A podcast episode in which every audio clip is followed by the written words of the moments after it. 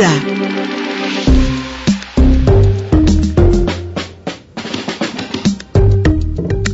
Este lunes primero de marzo se realizó la presentación virtual del libro de revolucionarios a pistoleros, Historia de la Unión Campesina Independiente, escrito por el licenciado en estudios latinoamericanos e integrante del Centro Mexicano de Estudios Económicos y Sociales, el CEMES, Ejecatl Lázaro, cuya voz seguramente han escuchado aquí en los micrófonos de Contigo Puebla en constantes participaciones del el CEMES. Ahora, Ejecatl, haces un recuento, presentas un libro sobre un periodo sangriento, muy trágico, en la Sierra Nororiental, en el municipio de Huitzila de Cerdán, que lamentablemente dejó una leyenda negra sobre esta demarcación poblana, pero que a lo largo de los años y después de casi 40 años, pues podemos verlo, uh, podemos voltear a ver el pasado y hacer una revisión de lo que significó la Unión Campesina Independiente en Huitzilan de Cerdán, y repito, este periodo trágico y sangriento que vivió Huitzilan. Ejecatl, gracias por recibirnos esta llamada? ¿De dónde nace, de dónde surge esta inquietud tuya por contar este periodo de Huitzilan, de la historia de Huitzilan? Buenos días. Buenos días, Luis Fernando. Bueno, eh, esta investigación sobre la Unión Campesina Independiente surge, yo lo pondría así, a partir de una pregunta que a mí me acompañó durante toda mi vida hasta que yo llegué a, a estudiar en la universidad. Sí. Porque desde muy pequeño siempre escuché hablar de Huitzilan de Cerdán, de la Unión Campesina Independiente, de alguna manera también de Antorcha Campesina. Mi madre, ella es del municipio de Zacapuazcla y entonces mi padre también estuvo algún tiempo en esta parte del estado de Puebla, de hecho es ahí donde ellos se conocen, Uh -huh. y de alguna manera estos relatos de lo que ac acontecía en la década de 1970, 1980 en esta zona del estado, pues eh, formaron parte de mis, de mis primeras eh, experiencias cuando yo era niño, después cuando ya fui más joven, siempre escuchando lo que lo que había significado la, la UCI para Huitzilan de Cerdán. Y ya en la universidad me propuse hacer una investigación que tratara de aportar un poco al conocimiento histórico del pasado de, de la historia política contemporánea de nuestro país y en ese sentido una de las vetas que menos han sido exploradas precisamente era el de la Unión Campesina Independiente. Yo creo que en la historia mexicana eh, uno de los, de los principales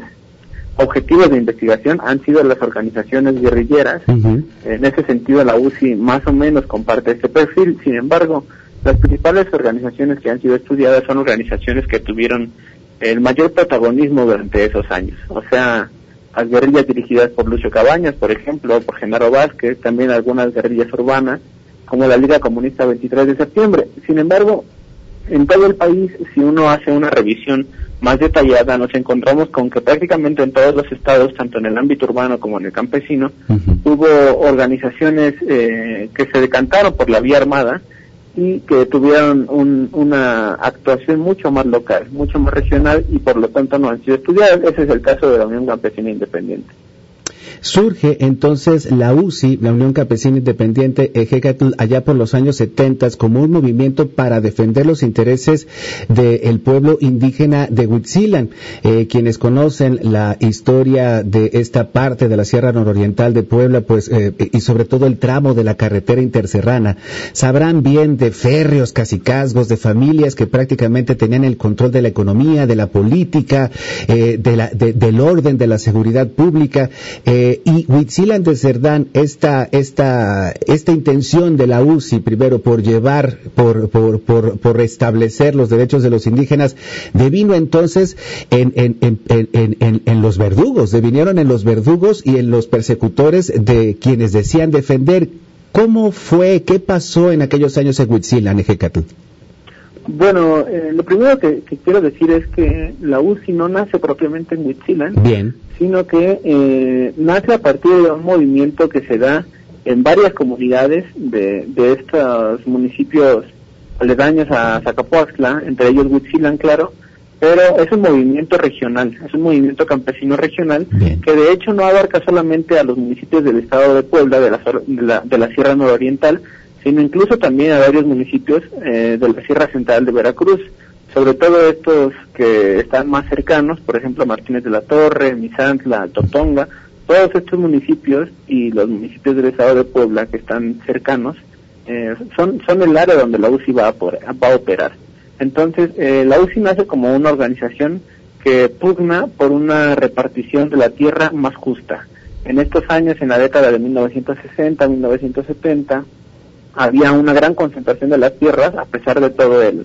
a pesar de toda la reforma agraria que se había dado a raíz de la Revolución Mexicana. Sin embargo, existían muchos campesinos que tenían tierras muy accidentadas, muy poco productivas, muchos que ni siquiera tenían acceso a la tierra y entonces en la década de 1970 comienza una lucha por la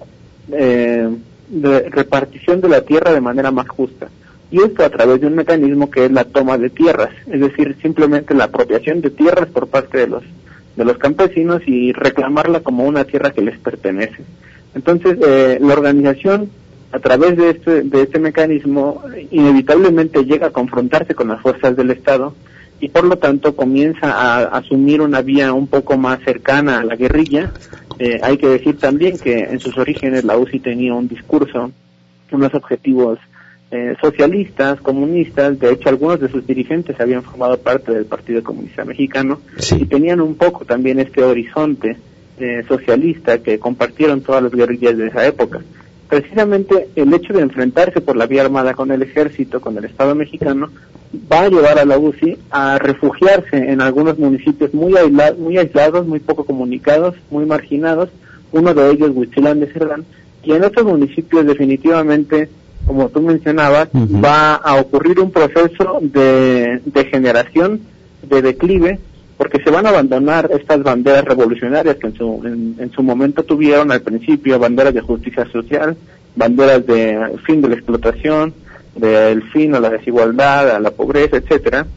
Y al final lo que va a pasar es que mucha gente que había tomado las armas para unirse a esta organización, de repente se va a encontrar armada, pero sin objetivos, sin ideales, sin banderas, sin lucha, sin, sin exactamente saber por qué se estaba peleando y van a caer, al final, eh, van a quedar como, como personajes que sirven a los intereses de, de los cacicazgos locales. Entonces, es cuando se da esta espiral de violencia que va a durar muchos años en Huitzila y que finalmente podemos nosotros decir que termina o que al menos hay un momento de inflexión en el año de 1984, que es cuando eh, la UCI finalmente es derrotada y con ella eh, una parte importante del cacicazgo local en Huitzilán de Cerdán, y esto sería el inicio de una nueva de una nueva etapa en el municipio de la mano sobre todo de la organización de Antorcha Campesina.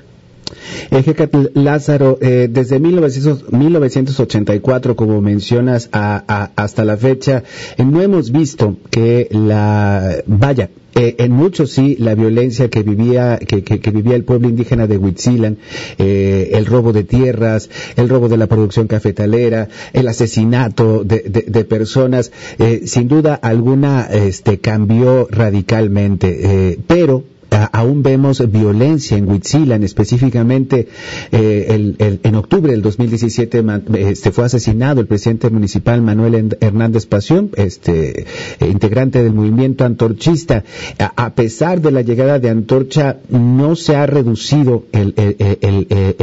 nivel de criminalidad, eh, especialmente en el asesinato de, presidentes o expresidentes municipales de Huitzilan. ¿Persisten estos cacicazgos férreos allá en la Sierra nororiental, persiste este, esta, esta violencia caciquil que podría mantener sometidos a muchos municipios que tal vez no sean antorchistas. Sí, eh, yo creo que precisamente una de las razones que explican el hecho de que la UCI haya primero nacido y después que se haya desarrollado son estas condiciones de dominación, de opresión, muy relacionadas con el cachicazgo que se desarrolla pues yo, eh, eh, parte de la investigación que yo, que yo realicé, y es algo de lo que integro, es que estas relaciones de casicazgo que se dan en los municipios más aislados ni siquiera son propiamente del siglo XX, es decir, vienen ya desde el siglo XIX y son relaciones que sobre todo se presentan en, en, estos, en estas comunidades donde existe un fuerte contraste étnico-cultural, donde una pequeña minoría de familias eh, que podemos decir mestizas, algunas incluso extranjeras, eh, franceses o italianos,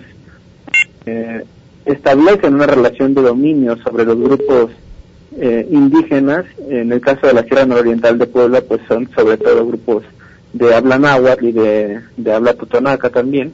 y que eh, se da esta relación de dominación. Y precisamente en este caldo de cultivo es donde la UCI logra, logra echar bases, por eso, porque existe un gran descontento. Y el hecho de que la UCI haya desaparecido, de que se haya desmembrado, no significa que el cacicazgo se haya terminado, de hecho el cacicazgo continúa, ¿no? Y como tú lo mencionabas, el asesinato de Manuel Hernández Pasión hace cuatro años es una de las últimas expresiones que ha tenido esta, este tipo de relación, que es una forma de dominación informal, porque no pasa a través de la institucionalidad,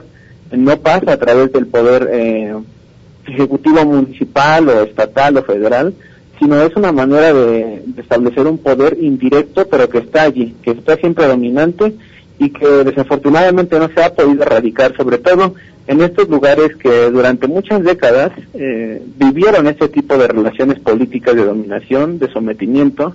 eh, de abuso, y que a pesar de que se han hecho muchos esfuerzos, como tú lo mencionabas, en el caso de Huichilan de Cerdán, por ejemplo, por medio de la introducción de servicios, de, de el derecho a la salud, el derecho a la educación, de comunicación por medio de carreteras, etcétera, a pesar de todo esto, estas relaciones pues em, se, se mantienen todavía, existen allí y finalmente es como como yo lo planteo en el, en el, inicio de mi libro, al final si algo enseña la historia es que nada se logra sin lucha. Ejecatl Lázaro, el libro que presentas de Revolucionarios Apistoleros, Historia de la Unión Campesina Independiente, un, perro, un periodo trágico allá en la Sierra Nororiental de Puebla, eh, eh, editado por el Centro Mexicano de Estudios Económicos y Sociales y editorial Stentor. La pregunta final sería, mi estimado Ejecatl, ¿dónde lo podemos conseguir? Sobre todo para este, el auditorio poblano, porque sin duda eh, significa un periodo importante en la historia reciente de, nuestra entidad y que refleja además pues eh, una deuda histórica que tiene no solamente la entidad poblana sino todo el país con los pueblos indígenas para poderlos poderlos eh, para poderlos salvar de estos ferros casicazgos que ah, lamentablemente persisten. Ejecatl Lázaro, ¿dónde podemos conseguir el libro? Bueno, eh, me parece que Editorial Stentor no tiene establecidos puntos de venta actualmente, entonces eh, el, mecanismo de distribución es sobre todo por e-commerce, es decir, a través de su página de internet, a través de sus redes sociales, se establece contacto con la editorial, se hace el pedido, eh, el domicilio, la ciudad o la comunidad y prácticamente se hace un envío pues hasta la, puerta de la casa de la persona interesada, ¿no? Ese es el mecanismo con el que se está funcionando actualmente, es el mecanismo de distribución y quisiera hacerle una invitación a toda la audiencia que nos puede que nos, puede escuchar a que adquieran este libro, es tiene un precio bastante módico, yo creo que es un tema muy interesante y me parece que sobre todo a pues a la gente de, de Puebla sí, como tú mencionas, este libro puede decir muchas cosas, puede detonar muchas reflexiones que yo creo que es, es, algo importante, no sobre todo por los tiempos que está viviendo nuestro país actualmente.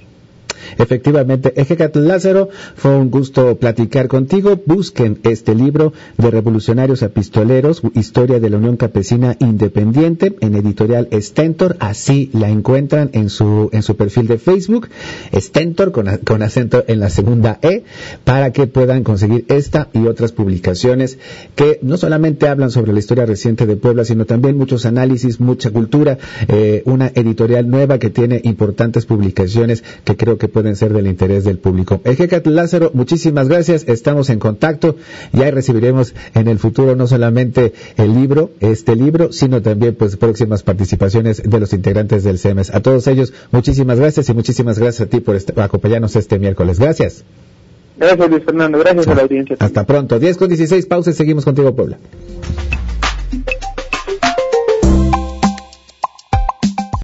Envíanos un WhatsApp al 22 13 60 14 18. Estamos contigo, Puebla.